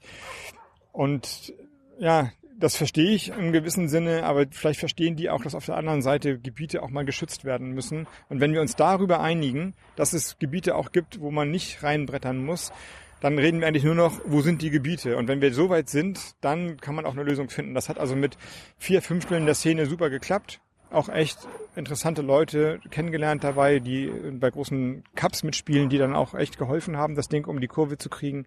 Aber 100 Prozent erreichst du halt nie. Apropos Naturschutz, ein Ding habe ich noch. 2013 hast du als Minister bewilligt, dass in einem See Erdöl gesucht werden darf und Oh. kann. Alles falsch. Alles falsch. Ja. Da musst du deine Wikipedia-Seite aber mal überprüfen. Nee, das Wikipedia ist ja eine freie Enzyklopädie und jeder kann da was reinschreiben, was er will. So Also einfach ist es auch nicht mehr. Aber Naja, jedenfalls, äh, erstens schreibe ich da nichts rein in meine Seite und zweitens ist das, was da reingeschrieben wurde, eben nicht richtig, wird aber immer wieder reingeschrieben. Also, hier muss ich ein bisschen ausholen. Wir leben in einem Land, das ein Bergrecht hat und das Bergrecht folgt der Logik, alles, was im Boden ist an Kohle, Öl und Gas, soll da raus. Wir sind ein Volk, das seine Rohstoffvorkommen ausbeuten muss. Das ist die Denke seit anno dazumal Das Bergrecht hat eine unrühmliche Tradition in einer unrühmlichen Zeit, 33 bis 45 gespielt, ist danach mehrfach novelliert worden, aber die Grunddenke ist gleich, deswegen werden in Nordrhein-Westfalen oder in Brandenburg ganze Dörfer abgeräumt. Da kannst du nicht sagen, ich wohne hier seit drei Generationen, wenn da eine Braunkohlehalde ist, dann geht es weg, alles was im Boden ist soll raus. Und ich bin der Minister mit diesem Riesenministerium, der nicht nur für die erneuerbaren Energien zuständig ist, sondern auch für die Anträge, wenn die dann reinkommen. Die Firmen haben ein Recht auf Genehmigung ihrer Anträge, wenn keine offensichtlichen Gründe dagegen sprechen. Und die öffentlichen offensichtlichen Gründe sind eben nicht du und ich wollen das nicht oder die Menschen in Schleswig-Holstein wollen es nicht, sondern sehr eng gefasste Rechtsnormen, Naturschutzgebiete zum Beispiel, würden gelten. Man kann nicht im Naturschutzgebiet Öl bohren oder kiten, aber es reicht eben nicht, die Menschen wollen es nicht. Ja, der, der See soll ein Naturschutzgebiet gewesen sein. Ja, es ist kein See, es, das Stück heißt Schwedeneck und ein Teil davon reicht in die Ostsee rein. Das ist aber nicht Naturschutzgebiet, jedenfalls nicht im, in der gesamten Kulisse, ist allerdings ein natursensibles Gebiet, ohne Frage. Es gibt aber auch eine Kulisse auf Land und die Firma wollte von Land unter die Ostsee bohren und deswegen konnte man nicht von vornherein sagen, das erlauben wir euch nicht. Sie haben allerdings nur diesen, diese Briefmarke beantragt. Sie haben in den letzten vier Jahren nicht einen einzigen konkreten Schritt unternommen. Also Seismik, Sprengen, Butteln, Bohren, Erdproben, alles nicht passiert. Deswegen glaube ich, dass die Firma inzwischen gar nicht mehr ernsthaft das Interesse verfolgt, das zu machen. Aber politisch ist es so, ja, du musst als als Minister musst du dich eben an Recht und Gesetz halten, auch wenn es dir nicht passt. Du musst höchstens das Recht und das Gesetz ändern. Und hätte ich gesagt, ich untersage das jetzt, weil es mir nicht in den Kram passt, hätte ich klar gegen die Rechtsnormen gehandelt. Und dann kann man noch als Grüner sagen, ja super, dafür haben wir dich, ja. Aber was muss man sich einmal vorstellen, wenn sich Minister nicht mehr an das Grundgesetz, an die Rechtsnormen halten, an anderen Gebieten, also die einem vielleicht nicht passen, Vorratsdatenspeicherung, Schutz von Eigentum, Polizeidurchsuchung. Wenn man sagt, mir gefallen bestimmte Gesichter nicht, ich schicke da mal einfach das Räumkommando hin. Und dann sagt man, das ist aber ungesetzlich, ja ist egal, ich bin der Minister, dann weiß man, worüber man redet. Hm. Also das ist kein nichts, worauf ich stolz bin. Ich hätte es gerne untersagt, aber es geht eben nicht zu untersagen nach der Rechtsnorm. Das, aber ich habe ja vorhin gesagt, du hast eine Bewilligung, also du hast bewilligt, dass die nach Erdöl suchen dürfen, ist also nicht so. Nee, bewilligt habe ich, dass sie ein Gebiet haben, wo nur sie das Recht haben, sich weitere Gedanken machen zu dürfen. Ja, sie dürfen Daten sammeln aus alten Förderungen. Das ist eine Kulisse, wo früher in den 60er, 80er Jahren noch Erdöl gefördert wurde. Und sie dürfen auch neue Anträge stellen, und zwar nur sie. Das ist die Firma DER, Exxon, Shell, äh, wie immer die heißen PRD Energy, die dürfen das jetzt alle nicht. Man hat quasi ein, ein, ein Claim abgesteckt, wie beim Goldschürfen in irgendwelchen Western. Aber für jeden weiteren Schritt müssten sie neue Anträge stellen. Also selbst wenn sie einen Spaten in den Boden stecken müssen, wollen, müssen sie einen Antrag stellen. Und den müsste man dann prüfen. Und dann kann man ihn auch versagen. Also würden sie eine seismische Untersuchung machen, irgendwie so leichte Sprengungen, die dann durchvibrieren, um dann zu gucken, ob da Erdöl drin ist. Und die würden die Schweinswalle verjagen dann kann ich sagen, die verjagen die Schweinswale genehmige ich nicht. Ist aber nie passiert. Sie haben nur diese Briefmarke bekommen, damit das Recht, sich Gedanken zu machen. Kommen wir mal nach Berlin. Wir sind ja in Berlin. Du willst nach Berlin. Warum willst du aus Schleswig-Holstein flüchten? Gar nicht, will ich gar nicht. Ich bin total gerne in Schleswig-Holstein und mache auch meinen Job total gerne. Aber? Aber du willst ich den nächsten Schritt auch, gehen. Ja, es hängt sicherlich, also ich müsste jetzt lügen, wenn ich sage, das hat mit mir gar nichts zu tun. Also klar, immer wenn man sowas macht, dann muss man auch eine innere Bereitschaft haben. Und das schließt wahrscheinlich eine innere Rampensau, Genqualität oder zugesprochene Qualität mit ein. Das muss man einfach ehrlicherweise zugeben. Aber vor allem, wir hatten das eben schon äh, bei der Fachlichkeit. Ich bin eben vor allem Politiker und nicht Fachminister. Und wir leben in einer Zeit, die politisch existenziell ist, wie ich es davor noch nicht erlebt habe. Also man sagt ja immer, wenn es die AfD kommt, wir holen nach, was im europäischen Ausland schon so seit 10 oder 15 Jahren passiert ist, rechtspopulistische Parteien. Ja, im europäischen Ausland sind die teilweise in Regierungen drin. In Dänemark tolerieren sie eine Regierung. In Österreich will die FPÖ in die Regierung und stellt vielleicht den Bundespräsidenten. Marie Le Pen in Frankreich wird vielleicht die nächste Parlamentswahl gewinnen. Übertragen auf Deutschland heißt das, wer sagt uns denn, dass diese ganzen AfD-Politiker nicht in fünf Jahren Teil von einer Bundesregierung sind? Und dass alles, was wir jetzt so selbstverständlich haben als Kultur, also man kann in kürzeren Rocken am Strand rumlaufen, man kann sich öffentlich küssen, es gibt nicht vollendete, aber doch ähm, weitestgehende Gleichstellung zwischen Mann und Frau und selbst eine gewisse Fortschritte bei, bei, bei Schwulen und Lesben sind erreicht und irgendwie gehen wir alle entspannt und freundlich miteinander um. Nicht immer, aber versuchen uns doch, wer sagt denn, dass das immer so bleiben soll? Tatsächlich glaube ich, es gibt gerade einen richtig kulturellen, kulturellen Rollback, ein Roll, Rollback, ein Kampf um identitäre Muster, alle wieder gleich und du musst dich bitte erstmal rasieren und ich mich auch. So sollst du nicht mehr rumlaufen. Schluss damit, ja? Jetzt der deutsche Junge sieht ordentlich aus. Ich meine, darüber reden wir ja in Wahrheit. Und da glaube ich, dass meine Partei gefordert ist. Und zwar anders gefordert als zuvor. Wir haben uns, wir sind super Fachpolitiker, wir sind super in unserer Umwelt, Energie, Klimaschutz, Agrarpolitik.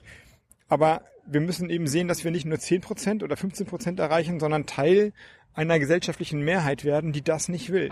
Und dazu, glaube ich, müssen wir offensiver, mutiger, engagierter, leidenschaftlicher auf die Leute zugehen das können andere in meiner Partei auch, aber ich traue mir das eben auch zu. So, du hast drei Konkurrenten. Es geht um die, wie heißt das, Spitzenkandidatur der Grünen zum Bundestagswahl. Genau. Ja, genau. Bundestagswahl im nächsten Jahr. Parteien haben Spitzenkandidaten, die Grünen haben zwei, Mann und Frau. Da legen wir großen Wert drauf. So, und um den männlichen Platz geht's. Das heißt, äh, es gibt drei, vier Kandidaten, da ist nur eine Frau dabei, Katrin Göring-Eckardt, war auch schon in der Sendung, blenden wir gerade ein. Äh, die hat ihren Platz also sicher schon wenn nicht noch eine andere Frau kommt, hat sie den wohl sicher. Ich meine, denkbar wäre, dass sie kandidiert und nicht gewählt wird, aber das ist dann wie Pferdekotzen vor der Apotheke. Aber brauchst du nicht auch eine Konkurrentin? Weil du hast ja auch also, zwei. Ja, wobei ich eher der Konkurrent bin, wahrscheinlich. Ja. Für die anderen, Toni und Cem, Toni Hofreiter und Cem mir sind ja, haben ja die Posten, die machtvollen Posten in Berlin. Ich bin der, der da äh, am Stuhl rüttelt irgendwie. Also ich glaube, selbst Katrin würde sagen, es wäre gut, wer, wer sich was zutraut, der soll gegen mich kandidieren. Also Auswahl ist immer gut, würde ich denken. Aber wenn alle finden, dass oder niemand sich traut oder niemand will, dann ist es auch gut. Das ist ja auch ein Statement. Äh, Hofreiter und Göring-Eckert waren ja jetzt Fraktionsvorsitzende äh, oder sind immer noch Fraktionsvorsitzende. Haben sie, haben sie denn einen guten Job gemacht in der Opposition? Ja, finde ich schon. Ja. Also es ist super schwer, gegen diese Übermacht der großen Koalition überhaupt Gehör zu finden. Dann kommt noch dazu, dass die große Koalition sich ja super streitet untereinander und dann ist es immer interessanter, wenn Gabriel und Seehofer aufeinander losgehen, was noch die Grünen dazu sagen. Aber ähm, die Fraktion hat sich sehr geeint präsentiert und war fachpolitisch immer vorne mit dabei. Also es war wirklich eine gute Arbeit, die sie gemacht haben. Ich muss ja sagen, der beste, der, oder derjenige, der öffentlich die beste Arbeit gemacht hat, in der Opposition war Herr Notz von Notz im NSE-Untersuchungsausschuss. Jetzt habe ich aber gelernt, gibt es irgendwie Stress zwischen euch oder ihm oder so weiter? Kannst du mal kurz das erklären? Ja, zwischen uns gibt es eigentlich keinen Stress, aber unsere politische die, Ebene. Die grünen, die grünen Regularien treiben uns in eine schwierige Situation rein. Konstantin von Notz ist ich würde sagen, der beste Innenpolitiker Deutschlands im Moment und der profilierteste grüne Innenpolitiker, den wir haben. Und ein super guter Freund von mir in dieser Zeit, 2005 bis 2009, als wir da den Landesverband aufgebaut haben, haben wir wirklich äh, wie Pat und Patachon agiert. Also, und wir sind wirklich gut befreundet. Und er ist im Bundestag und würde ich die Spitzenkandidatur gewinnen, wäre ja konsequenterweise der nächste Schritt, dass auch ich für den Bundestag kandidieren soll. Und bei den Grünen ist es immer so, dass Frau, Mann, Frau, Mann auf den Listen steht. Es sind also immer, wenn man, es sind nie weniger Frauen als Männer. Wir haben bisher immer nur einen Mann in den Bundestag bekommen. Drei Plätze, aber nur ein Mann. Und das war in den letzten beiden Malen Konstantin. Und würde ich jetzt also gewinnen, würde ich auf dem Platz, auf dem Konstantin zuvor im Bundestag war, kandidieren. Und er war raus. Nur unter der Bedingung, dass die Grünen 8, was immer 7 Prozent beim Bund machen und 10, irgendwas in Schleswig-Holstein. Und das könnte ja auch mal mehr werden. Ich meine, wo steht denn geschrieben, dass die Grünen immer nur 8 und 10 Prozent machen sollen? Mein Ding ist halt, mehr daraus zu machen. Deswegen ist meine Antwort, ja, es tut mir leid, das, das ist, ist echt elend, dass wir da in eine, in eine schwierige Situation geraten. Aber jetzt geht's nur nach vorne. Jetzt muss alles dafür getan werden, dass wir beide in den Bundestag kommen. Und das werde ich auch tun. Kann man dann nicht irgendwie einen Weg finden, dass er irgendwie in Niedersachsen antritt oder du irgendwo anders oder so? Ja, denkbar, denkbar ist das. Denkbar können, also solche Wege sind denkbar, aber die sind nicht gesucht und nicht gefunden worden, sondern wir haben uns, ich glaube, es ist jetzt geklärt. Ich habe das ja ähm, von einem Parteitag in Schleswig-Holstein abstimmen lassen. Also ich habe gesagt, ich will für die Spitzenkandidatur kandidieren, Hm. unterstützt mich oder unterstützt mich nicht. Und das war eine geheime Wahl, auf meinen Wunsch hin eine geheime Wahl, weil es natürlich immer leicht ist, alle klatschen, wenn man das sieht. Keiner kann dagegen sein, wenn Robert irgendwas will. Also es musste eine geheime Wahl sein. Und ich habe vorher auch gesagt, dass ich, wenn es unter 75 Prozent Zustimmung ist, die Wahl nicht annehmen würde. Ich habe es ein bisschen äh, verklausuliert gemacht, aber jeder wusste, dass, ähm, dass das so war. Es war also sehr leicht zu verhindern, dass ich diese Spitzenkandidatur mache. Und ist aber nicht verhindert worden, sondern ich habe eine ziemlich gute Unterstützung bekommen und damit ist quasi auch eine Vorentscheidung gefallen, dass ich dann, wenn ich das Ding gewinnen sollte, darüber können wir jetzt noch lange reden, wie groß da die Chancen sind, dass ich dann diesen einen Platz bekomme. Das müsstet ihr unter euch erklären. Und das muss dann jetzt, äh, deswegen muss die andere Frage an andere gehen, nicht an mich. Erklär uns mal, wie so eine, so eine Vorwahl jetzt abläuft. Das kennen wir ja sonst aus Amerika nur. Die anderen deutschen Parteien, weiß nicht, trauen sie sich sowas nicht, machen sowas nicht. Die haben das, glaube ich, in ihren Satzungen stehen.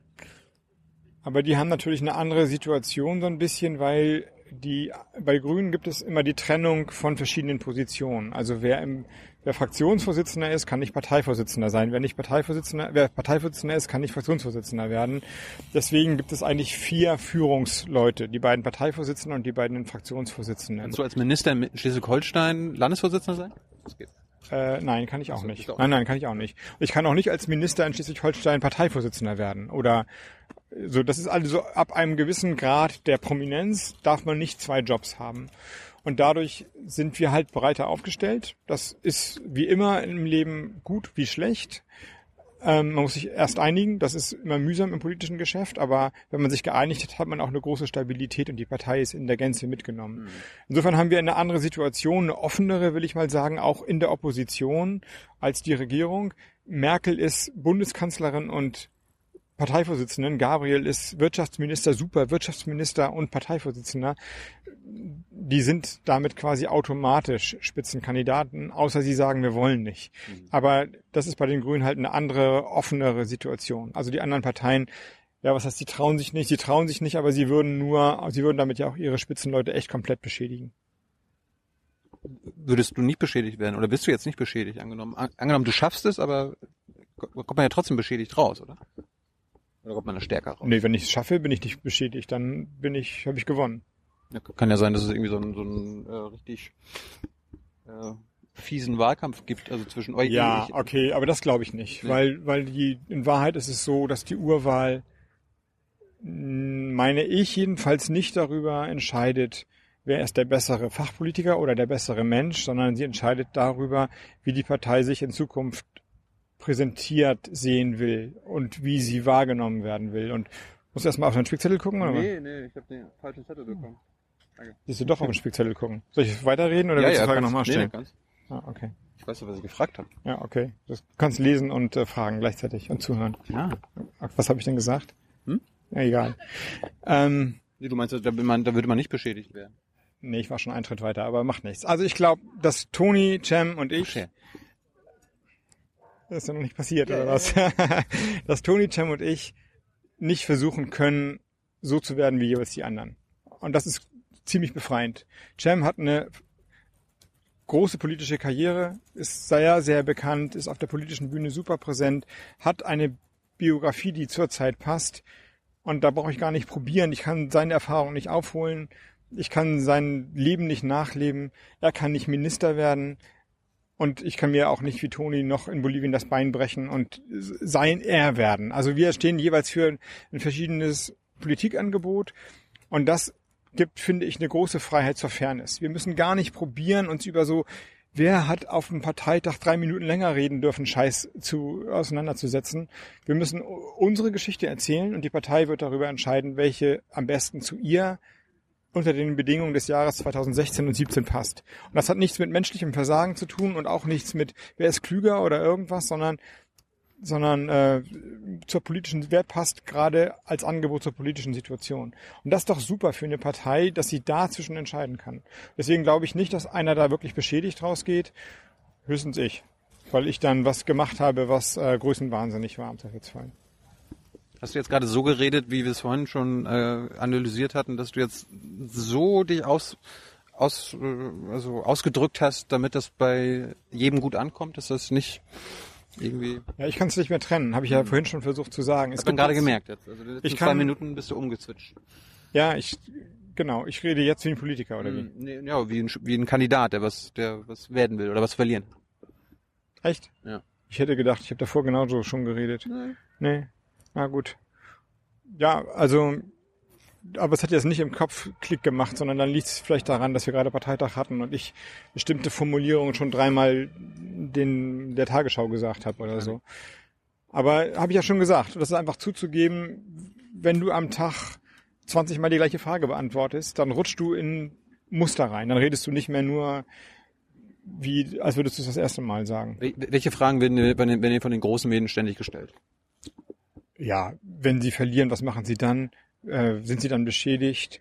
Wo sehen sie die Unterschiede zwischen Hofreiter und Özdemir? Wie läuft die grüne Urwahl ab? Also das, was du jetzt die letzten zwei Minuten gefragt hast, das äh, bin ich nicht das erste Mal gefragt worden, sondern ungefähr das 30. Mal jetzt. Sorry dafür, dass ich dann wie ein Politiker geantwortet habe. Ich habe es erst nach einer Stunde gefragt. Ah, du hast wie ein Journalist gefragt jetzt. Und aber erklär uns mal, ich will, ich will mich gar nicht mit, mit eurer ganzen Kandidatur aufhalten. Wir können uns ja gerne andermal treffen. Wir haben jetzt schon eine Stunde drinne. Wir wollten ja eigentlich gar nicht so lange machen. Also lass uns gerne ein andermal nochmal reden. Aber eins will ich doch nochmal wissen, was ist denn dein, als Kandidat, dein unique selling point, also dein Alleinstellungsmerkmal, was die anderen vielleicht nicht haben? Das ist trivialerweise die Regierungserfahrung. Das habe ich halt die letzten dann fünf Jahre gemacht. Und Regierungserfahrung heißt nicht, dass man weiß, wie Gesetze geschrieben werden oder Gesetze Mehrheiten finden, sondern das heißt, dass man weiß, alle Entscheidungen machen was mit der Wirklichkeit von Menschen. Und ich muss Leuten auch noch in die Augen gucken können, nachdem ich denen eine Stromleitung vor die Nase gesetzt habe. Und ich muss eigentlich von vornherein das einpreisen, dass ich denen wieder in die Augen gucken muss. Also muss ich von vornherein so reden und so argumentieren, dass die das jedenfalls halbwegs gut finden, was ich will, auch wenn sie es auch wenn sie auf die Idee selber noch gar nicht gekommen sind.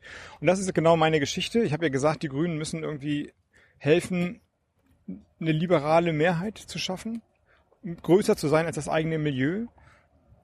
Und das habe ich die letzten Jahre getan. Ich habe versucht, in jedem Punkt, den ich entschieden habe, mehrheitsfähig zu sein, obwohl ich aus einer 13%-Partei komme.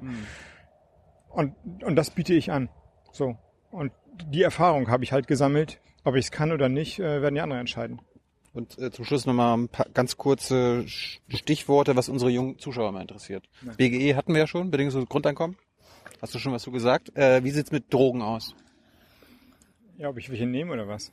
Dazu kommen wir gleich, aber erstmal, wa- wa- was ist deine Position? Bist du dafür, dass die zum Beispiel Marihuana legalisiert wird? Ja, in einem gewissen Maße. Was heißt das? Wobei ich trotzdem sagen würde, Leute, macht's lieber nicht. Aber ich finde die, die Verbotspolitik und das äh, jetzt ist ja relativ viel verboten und trotzdem sehe ich das äh, Ach, seid ihr jetzt eine Antiverbotspartei? Ja in verschiedener Hinsicht ja, habe ich ja, das ist ja kein Problem zu sagen. Ich habe ja das beim Kitesurfen gesagt. Ich finde ähm, ich finde das moralische Erziehen von Menschen sehr unangenehm.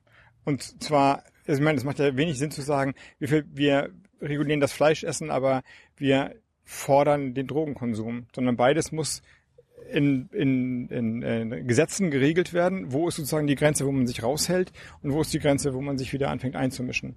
Und deswegen, das ist doch bekannt, dass die Grünen für eine unter einem besti unter bestimmten, wie soll ich sagen, Niveau Freigabe von Drogen sind, von weichen Drogen. Jetzt bist du Landwirtschaftsminister. Äh, angenommen, ich, ich lebe in Schleswig-Holstein. Ich würde mir wünschen, dass ich meine eigen, mein eigenes Gras im, im Garten anbauen kann. Wärst du dafür?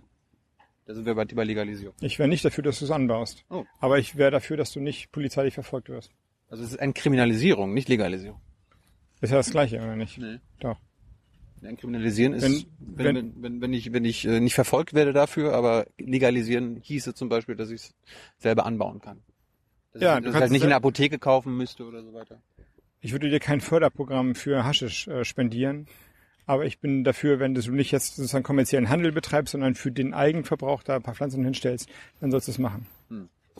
Äh, ge- jetzt eigene, eigene Drogen, nimmst du Drogen? Nein. Du rauchst nicht, äh, kein Alkohol? Ja, Ah, mh. die legalen Drogen. okay, ertappt. Ja, genau. Also Alkohol in wenigen Maßen, das habe ich durch die Spitzenkandidatur versucht, möglichst sein zu lassen, einfach weil es gerade sau anstrengend ist. Und rauchen tue ich nicht. Schon mal gekifft? Geht kein was an. Äh, und äh, bei Grün interessiert die jungen Leute mal Krieg. Wie hältst du es damit? Also die, die, die Grünen haben ja öfter Kriegseinsätzen oder Bundeswehreinsätzen zugestimmt. Linkspartei ist ja immer fast generell dagegen. Wie, ist, wie siehst du das? Ich finde das fürchterlich und scheiße und will eigentlich keinen Kriegseinsätzen zustimmen. Aber? Sehe aber, dass in der- Welt, in der wir leben, Leute wie Assad oder der IS nicht aufhören, Leute abzuschlachten, wenn man denen nicht Einheit gebietet. Das heißt, unter bestimmten Bedingungen, und die Bedingungen müssen eigentlich immer sein, man muss wissen, wie es weitergeht, dass man nicht blind in irgendwas rein stolpert, bin ich der Meinung, dass auch Kriegseinsätze zulässig sind. Also in Sachen Assad bist du für Regi- Regime Change. Ja, aber das ist verloren. Das wäre ich, wie ich sowieso dafür bin, dass alle Diktatoren nicht an der Macht sind. Aber das kann ich jetzt im Moment nicht erkennen, nachdem Russland und die USA jetzt zusammenarbeiten und Russland Assad quasi jetzt schon den Allerwertesten gerettet hat, dass das noch passiert. Jedenfalls durch kriegerische Mittel, vielleicht durch Abkommen, die ihm dann einen gesichtswahrenden Ausstieg ermöglichen. Aber ich kann im Moment nicht erkennen, dass es dahin geht, wäre aber sehr dafür. Wenn es irgendwie in einer eine kluge Idee hat, wie man Assad los wird, jederzeit. Bist du für unseren Krieg gegen den Terror, an dem wir seit November teilnehmen? So pauschal gefragt.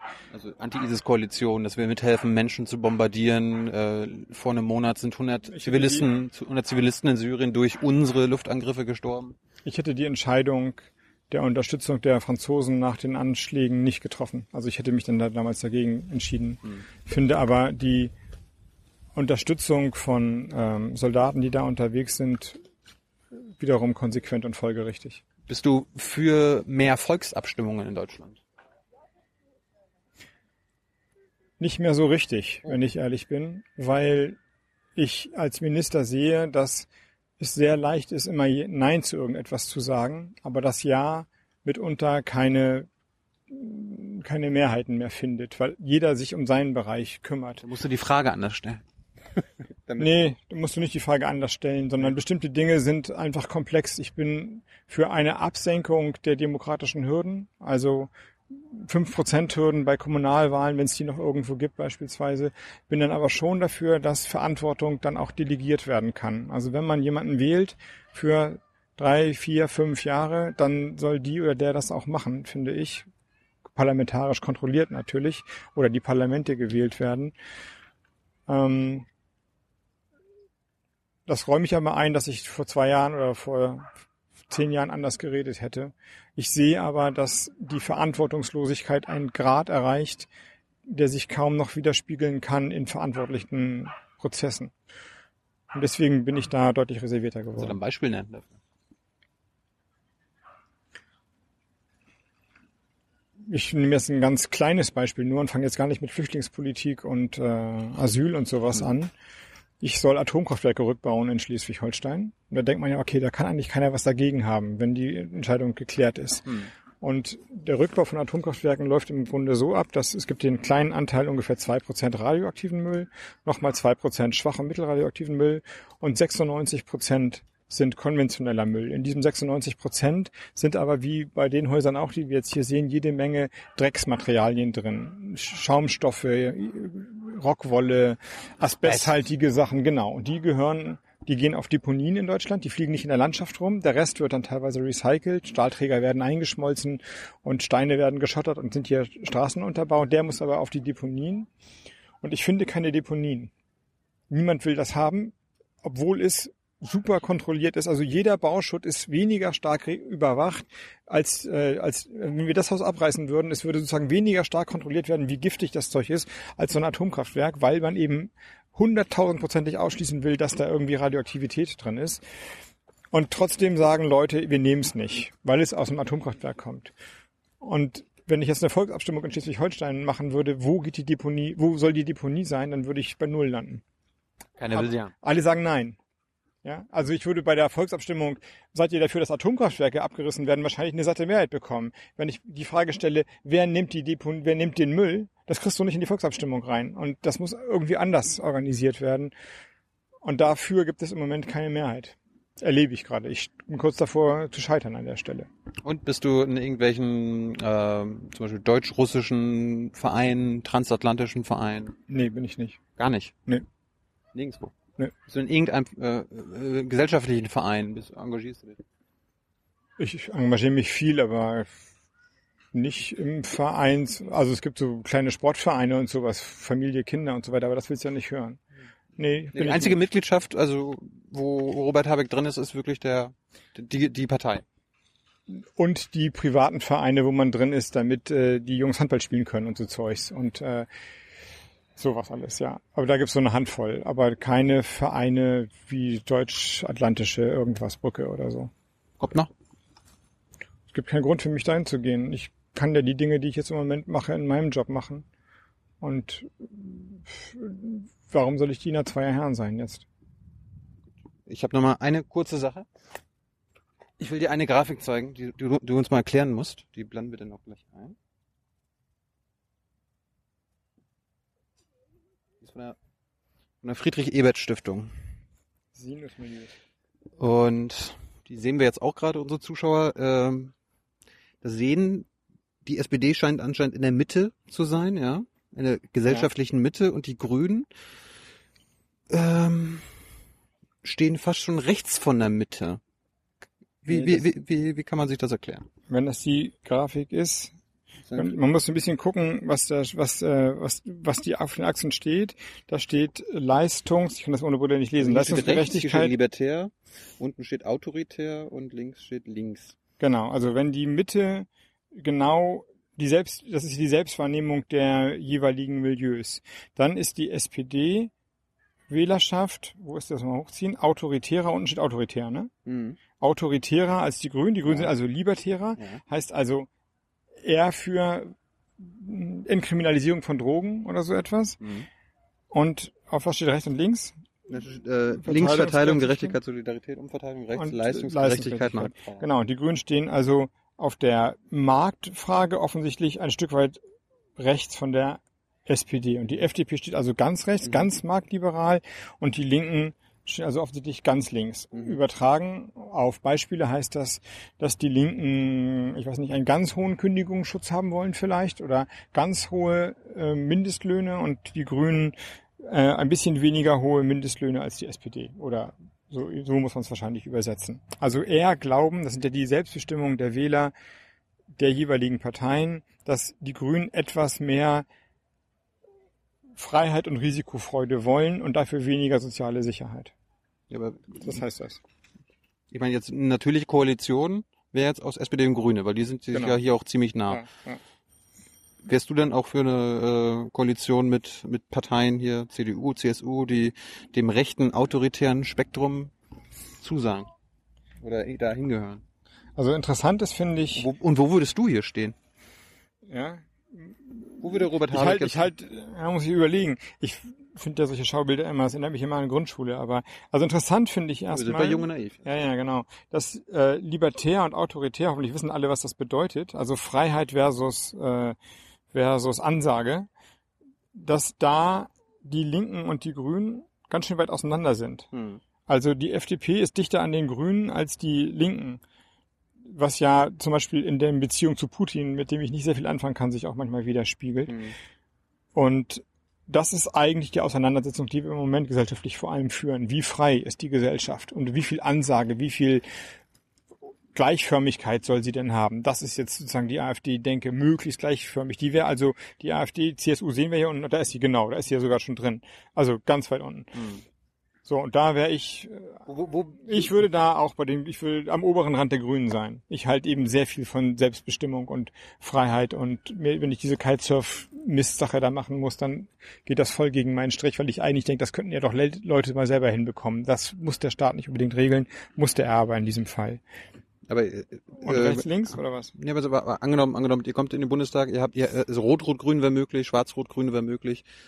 Wird's, wird- Schwarz-Rot-Grün. Ja, Schwarz-Rot-Grün Schwarz-Grün. wäre dann die ganz Mega-Koalition. Gibt's ja, ne? In Sachsen-Anhalt Genau. schon. Ja. Aber äh, wäre der jetzt quasi so als als Pragmatiker sympathischer links, SPD und Grüne, also dass man dieses Spektrum abdeckt, oder dann wärst du dann doch eher so? Tja, Mal gucken. Nee, anders formuliert. Ich glaube, es ist an den Grünen, jedenfalls habe ich das ja eben schon versucht zu sagen, eine Politik zu machen, zu der sich dann die anderen verhalten. Und wenn ich jetzt sagen würde, ich will Rot-Rot-Grün oder meinetwegen auch Schwarz-Grün oder so etwas, dann gebe ich ja Blankoschecks für die anderen Parteien. Also dann können die sagen, ah, Habeck sagt, und vielleicht wird er ja Spitzenkandidat, er macht's mit uns, egal was wir tun. Da habe ich überhaupt keinen Bock zu. Diese Idee von 2005 bis 9, Konstantin von Nords, Robert Habeck, Eigenständigkeit ist, Leute, wir gucken auf das, was wir wollen und die Frage müssen Angela Merkel und Horst Seehofer nie beantworten. Warum denn immer wir? Wir brauchen eine eigene Ansage. Und dann sollen sich die anderen mal zu uns verhalten. Und damit breche ich auch bei Jung und Naiv nicht. Und ihr wollt aber in die Regierung. Das ist die, das wollt ihr. Ich will das, ja. Ja. Ich will das für meine Partei, weil ich in der Regierung, in der Regierung veränderst du Wirklichkeit. Im Guten wie im Schlechten. Und wenn ich finde, dass die Wirklichkeit sich gerade nicht so besonders gut entwickelt, dann muss ich in die Regierung wollen. Und vor allem brauchen wir eine Regierung, die sich nicht von der Sprache, von der Anmutung entfernt von den Menschen. Und ich glaube, dass da die Grünen, wenn sie denn so halbwegs so sind, wie ich glaube, dass sie sind, da einen echten Unterschied machen können. Dass man lockerer und entspannter und greifbarer ist, auch angreifbarer dadurch wird. Aber so stelle ich mir Politik vor. Liebe Hörer, hier sind Thilo. Und Tyler, Jung und Naiv gibt es ja nur durch eure Unterstützung. hier gibt's keine Werbung, höchstens für uns selbst. Aber wie ihr uns unterstützen könnt, Oder sogar Produzenten werdet. erfahrt ihr in der Podcast-Beschreibung. Zum Beispiel per PayPal oder Überweisung. Und jetzt geht's weiter. Robert, Dankeschön. Wir haben länger gemacht als vereinbart. Ich hoffe, du bekommst jetzt nicht Ärger mit irgendeiner Frau oder dein, deiner Partei, dass du jetzt irgendeinen Termin äh, da zu spät kommst. Einen Termin muss ich jetzt sausen lassen, aber leider nicht mit meiner Frau. Und ich habe auch nur die Hälfte meiner Fragen stellen können. Lass uns irgendwann anders nochmal, vielleicht in einem halben Jahr oder im Jahr nochmal reden. Wenn, wenn, Also wenn ich die Urwahl gewinne, dann kommst du bestimmt nochmal. Und wenn ich sie verliere, will keiner mehr ein Stück Brot von mir. ich verspreche, ich komme trotzdem. ja, wenn du bleibst doch, äh, du bleibst doch trotzdem Minister, oder? Äh, das weiß keiner. Wir haben ja Wahlen in Schleswig-Holstein Wann? äh, im Mai nächsten Jahres. Also Urwahlentscheidung, dann Wahl. Und ich kann meine Partei, der mute ich ja jetzt echt viel zu, nicht auch noch zumuten, dass sie mir einen Platz warm halten soll. Deswegen habe ich ausgeschlossen, auf die Landesliste zu gehen. Das heißt, wenn du die Urwahl jetzt als Spitzenkandidat verlierst, bist du raus? Ja, kann passieren. Also vielleicht muss nicht so passieren, aber kann passieren. Aber äh, das ist fair genug. Also ich meine, in der Demokratie kriegt man Jobs auf Zeit und dann geht man auch wieder. Und das ist eigentlich der Spaß an der Sache. Robert, Dankeschön. Bis bald.